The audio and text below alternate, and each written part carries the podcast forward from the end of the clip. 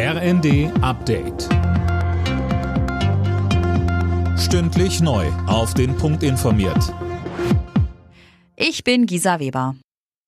Der ukrainische Präsident Zelensky geht weiter nicht davon aus, dass der Raketeneinschlag in Polen auf ein ukrainisches Geschoss zurückgeht. Max Linden im ukrainischen Fernsehen hat er diese Einschätzung erneut zurückgewiesen. Ja, er habe bisher keine Beweise gesehen, dass es sich um eine ukrainische Rakete handle, so Zelensky.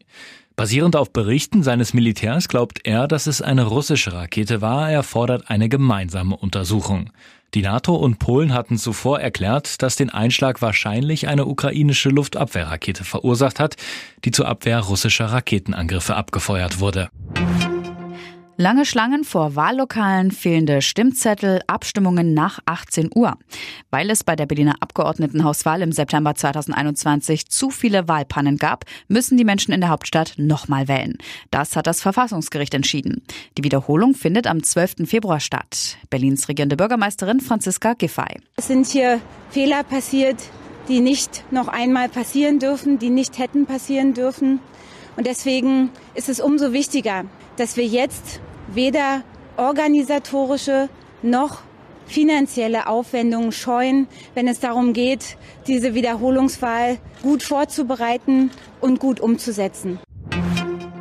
Vier Wochen nach dem Brand in einer Unterkunft für ukrainische Flüchtlinge in Mecklenburg-Vorpommern hat die Polizei einen Tatverdächtigen gefasst.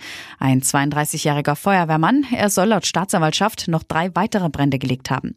Einen politischen Hintergrund schließen die Ermittler derzeit aus. Bei dem Feuer in Großströmkendorf bei Wismar war das Gebäude komplett zerstört worden. Verletzt wurde niemand. Bei der Generalprobe vor der WM hat die deutsche Fußballnationalmannschaft eine Blamage nur knapp verhindert.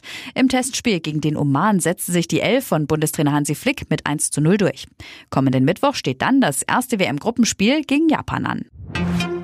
Und bei der Handball-EM in Nordmazedonien haben die DHB-Frauen einen Sieg eingefahren. Der Endstand gegen Rumänien 32 zu 28. Chancen aufs Halbfinale hat Deutschland aber nicht mehr. Alle Nachrichten auf rnd.de